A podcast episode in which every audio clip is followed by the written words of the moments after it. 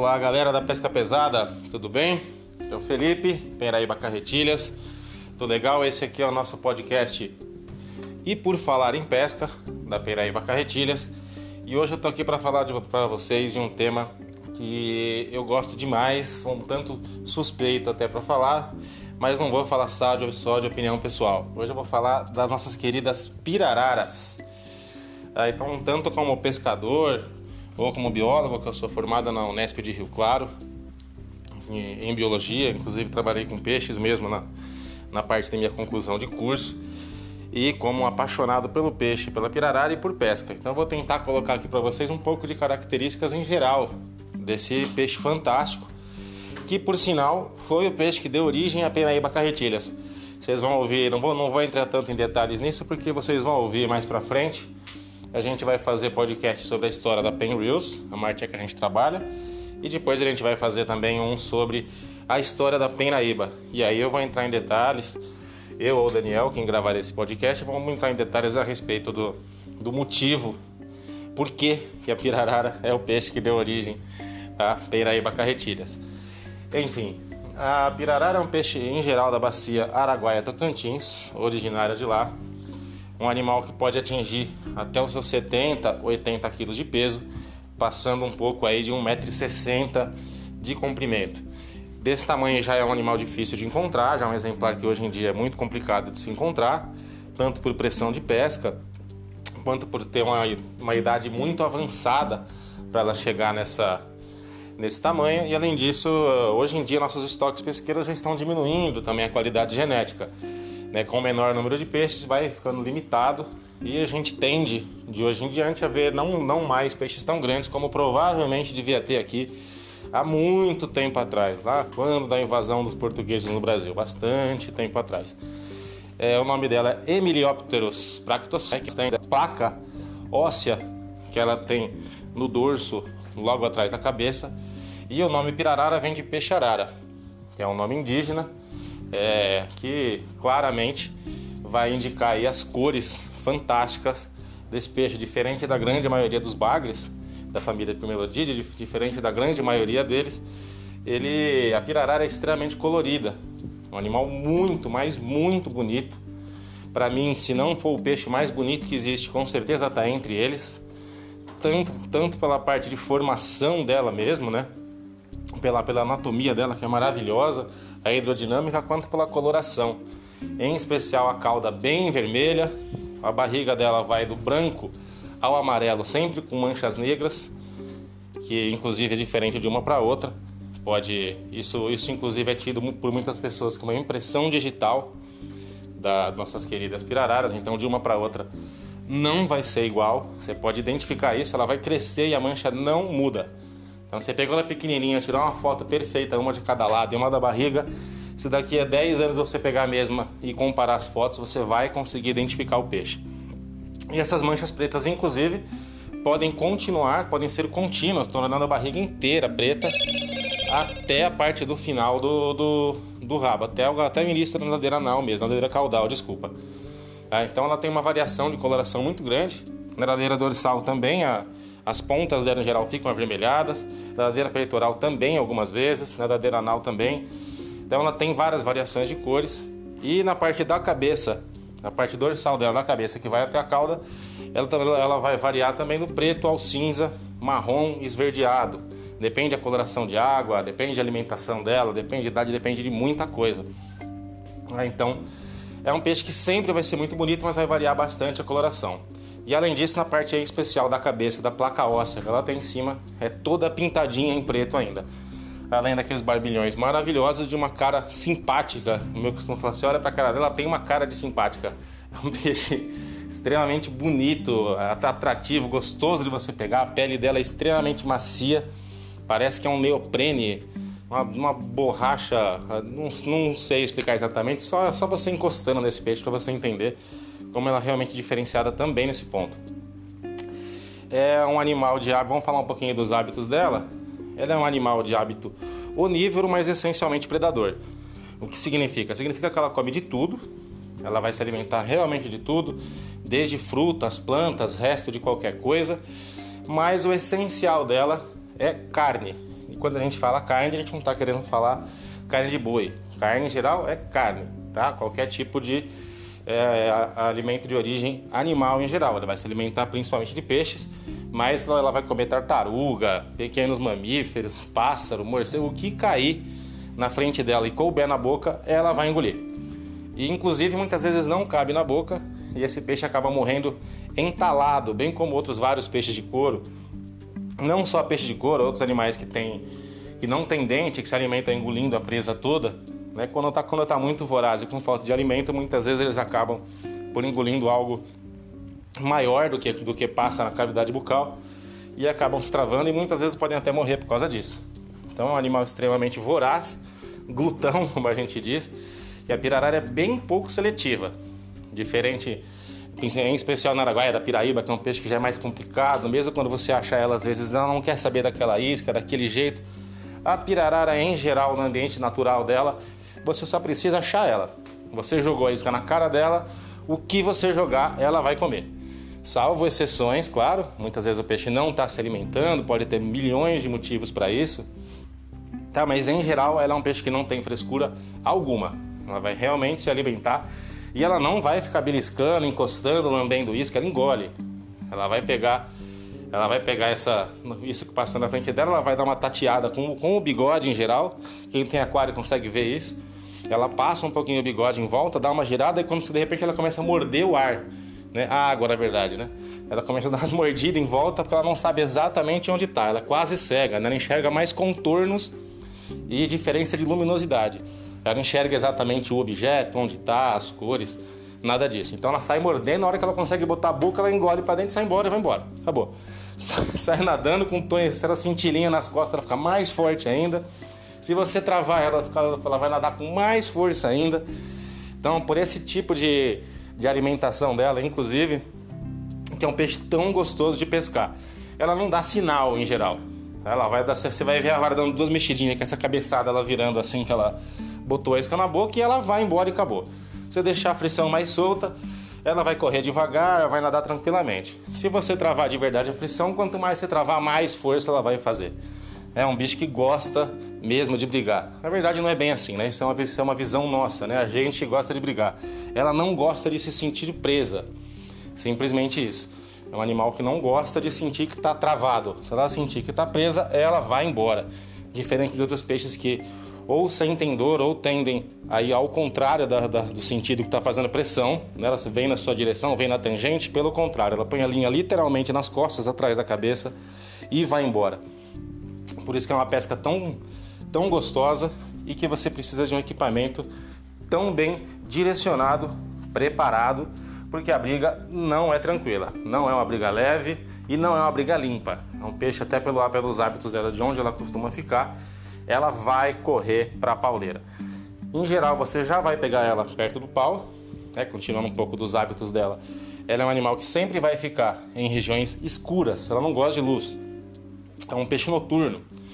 Então o que, que acontece? Durante o dia, ou ela vai ficar em regiões muito fundas, em poço, em rios que tem poço muito fundos em geral, onde ela vai ficar, ou no Araguaia, por exemplo, um rio que não tem quase poços, ela vai entrar embaixo de moita de sarã, vai entrar no meio, da, no meio do mato, vai entrar em lagos e ficar no meio da pauleira. Então ela é um bicho que gosta de se esconder da luz por natureza. Depois de fisgado, então, aí que ela vira o bicho mais sujo do mundo. Se tiver um pedaço de pau no rio, ela vai nadar naquela direção na primeira fisgada. É impressionante.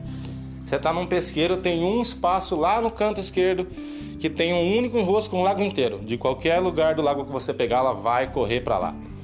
É um bicho que gosta de, de briga suja. Ela não vai brigar limpo com você.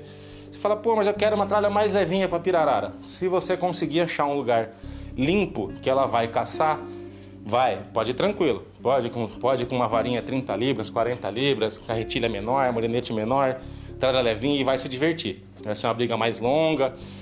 Não é o ideal para o peixe, como a gente vai falar mais para frente, né? Briga longa a gente acha que está fazendo bem, nem sempre.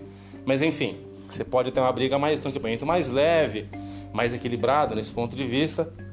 Mas em geral a gente não tem essa possibilidade justamente pelo tipo de briga dela. Por ser um peixe que briga sujo, não briga no limpo. Então, mesmo em grandes pesqueiros, como Castelinho e outros pesqueiros que têm pirararas grandes, lago é grande e muito enrosco, não dá para brincar. Linha 0,70 milímetros nesses locais é o mínimo. Senão você não tem jeito, ou você não vai conseguir segurar ela para entrar no enrosco, de jeito nenhum. Pode ter 20 quilos numa linha 0,70, você travar tudo, ela rebenta na hora, no limpo, vai chegar no enrosco tranquilamente. E se for uma linha fina e ela chegar no enrosco, assim que chegar, arrebenta. Então é importante você ter um equipamento equilibrado pensando nisso, pensando na sua condição de pesca em que você vai encontrar o peixe.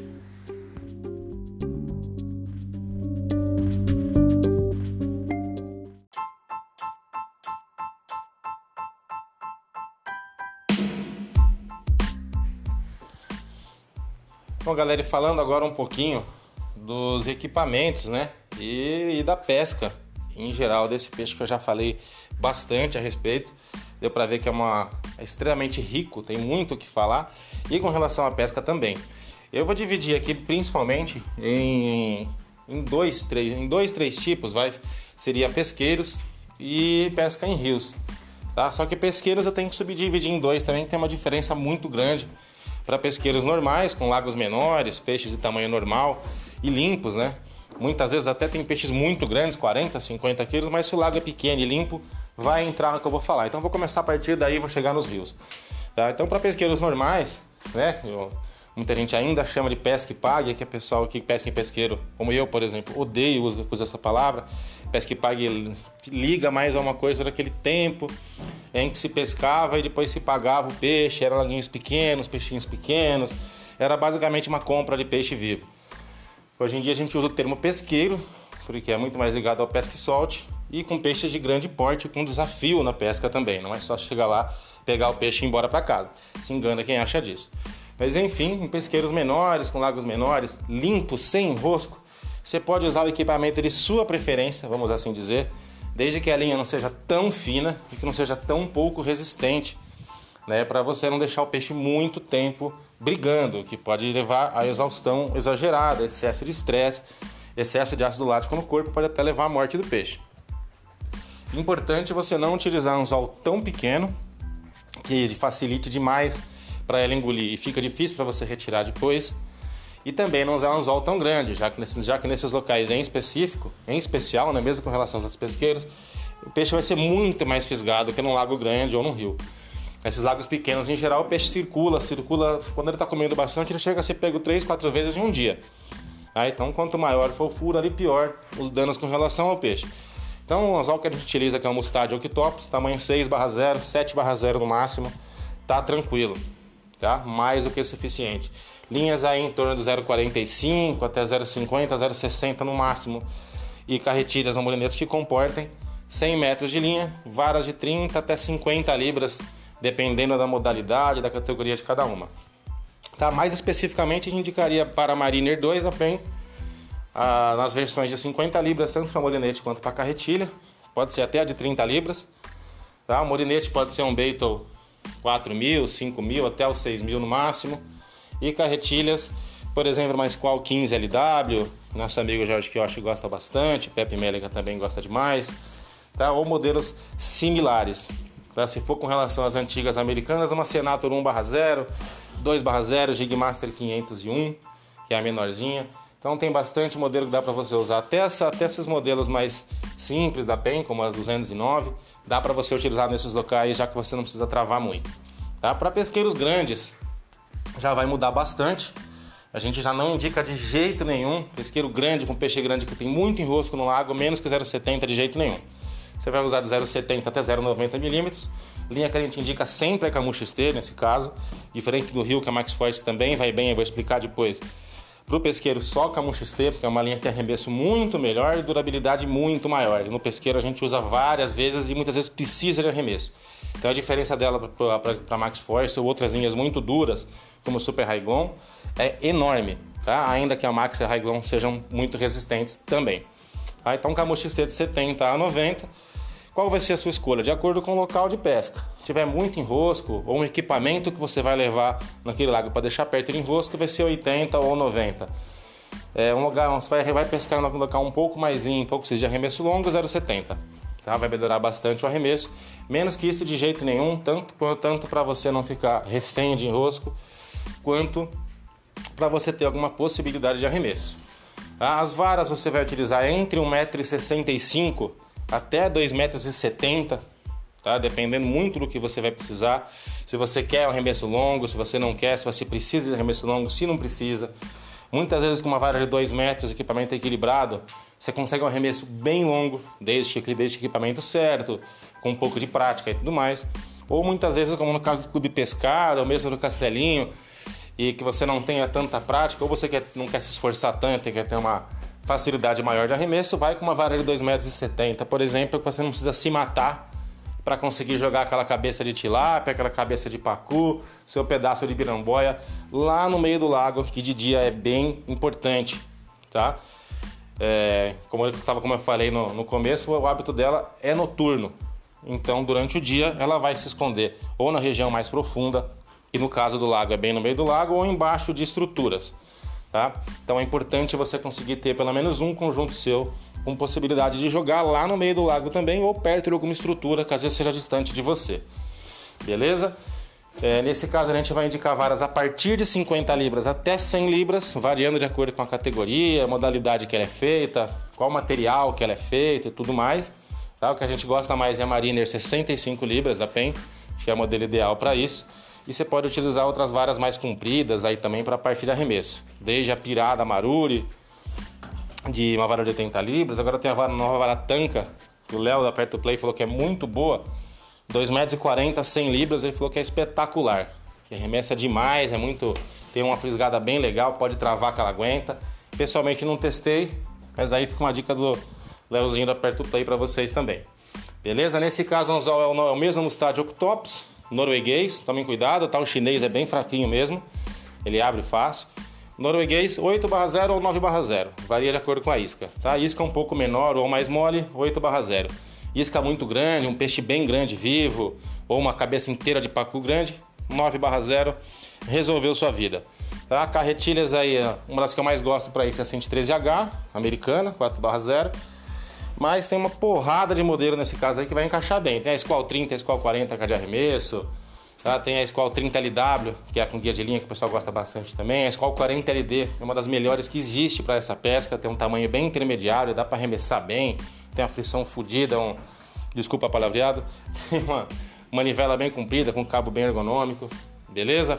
Então não tem, não tem muito segredo. Para os rios, Aí o equipamento vai ficar muito, mas muito parecido com esse que eu citei para os pesqueiros grandes, com a diferença de que você não vai ter essa, essa necessidade de varas longas. Aí varia de 1,65m até 2 metros no máximo, tá? 5.6 pés, 5.4 pés até 6.6 estourando, tá mais do que suficiente. E aí a linha você não precisa brincar e nem ficar trocando, nem se preocupar muito. É 0,90 entre 150 e 200 metros e acabou. No Rio é mais simples ainda o negócio. Ela não tem muito o que inventar. Praticamente sempre ela vai estar ou em pauleira ou ela vai estar perto de pedra. Então não, vai, não tem por que brincar com linha mais fina, de jeito nenhum. É, uma única variação que você poderia fazer é no caso, por exemplo, do Araguaia, você pesca em locais que são né, pauleira só, sarã e tudo mais. Então aí você pode utilizar uma linha multifilamento, em torno de 100 até 150 libras, no lugar da mono 0,90. Tá? Porque no sarã, nesses locais, a linha, a linha multi aguenta tranquilamente. Ela tem problema com pauleira que seja qualquer coisa afiada ou com pedra, concreto, coisa assim. Nas moitas lá, ali enrola, não acontece nada. Então aí você pode inclusive diminuir a proporção do equipamento. Pode pescar com carretilhas bem menores. Tá? Não é o que a gente acha mais legal, nem o mais indicado, porque nesse caso a carretilha vai ter um desgaste mais rápido. Você está usando um equipamento subdimensionado para o peixe, então em menos tempo ela vai desgastar. Mas é uma opção também. Então varas aí nessa faixa de 80 até 120 libras, linha mono 0,90 ou multi 100, 100 até 150 libras, é 120 em diante, um pouco melhor. E vara tem uma potência de fisgada bem legal. Aí vai da sua opinião. A gente usa muito a Mariner 2 100 libras, pode ser a Carnage 2 também de 200 libras. Nesse caso a gente indica de 200 porque ela tem pouca potência, né? Não tem a ver com a resistência dela. A de 130 libras é muito mole, é um pouco complicado para fisgada. Ou tem a Zali também, 100 ou 130 libras. Tá bom? As carretilhas as mesmas que a gente falou antes aí, 113H, Squall 40 LD, vai muito bem, até Squall 60 LD, dá para você usar tranquilamente. Beleza? Rapaziada, acho que hoje era isso, tá? É... Então qualquer dúvida que vocês tiverem, pode chamar a gente. Penaíba Carretilhas, penaíba.com.br é o nosso site. Você vai encontrar no Facebook com Penaíba Carretilhas também. Você vai encontrar também no Instagram com o mesmo nome. Tá? E você pode chamar eu ou o Daniel aqui pelo WhatsApp, tanto para pedir informações quanto para falar de equipamentos e tudo mais. E se vocês tiverem dicas de mais assuntos, coisas que você querem que a gente fale por aqui, só mandar pra gente, é um prazer enorme, vai ajudar a gente demais, vai ajudar o canal, beleza? Se você, se você curtiu, compartilha aí com os amigos, espalhe aí pro pessoal, vamos fazer crescer isso daqui e vamos jogar pro mundo essas informações, tá bom? Esse aqui é o nosso segundo podcast. Eu sou o Felipe da Pendaíba Carretilhas. Obrigado a você por ter ouvido até agora. E fica, fica de ouvido aí, de ouvido bem aberto. Eu ia falar de olho de olho não, né? Fica de ouvido bem aberto. Ainda vai ter mais. Vai sair dois por semana, provavelmente um na terça, um na sexta-feira. Beleza? Abraço, galera. Bom fim de semana.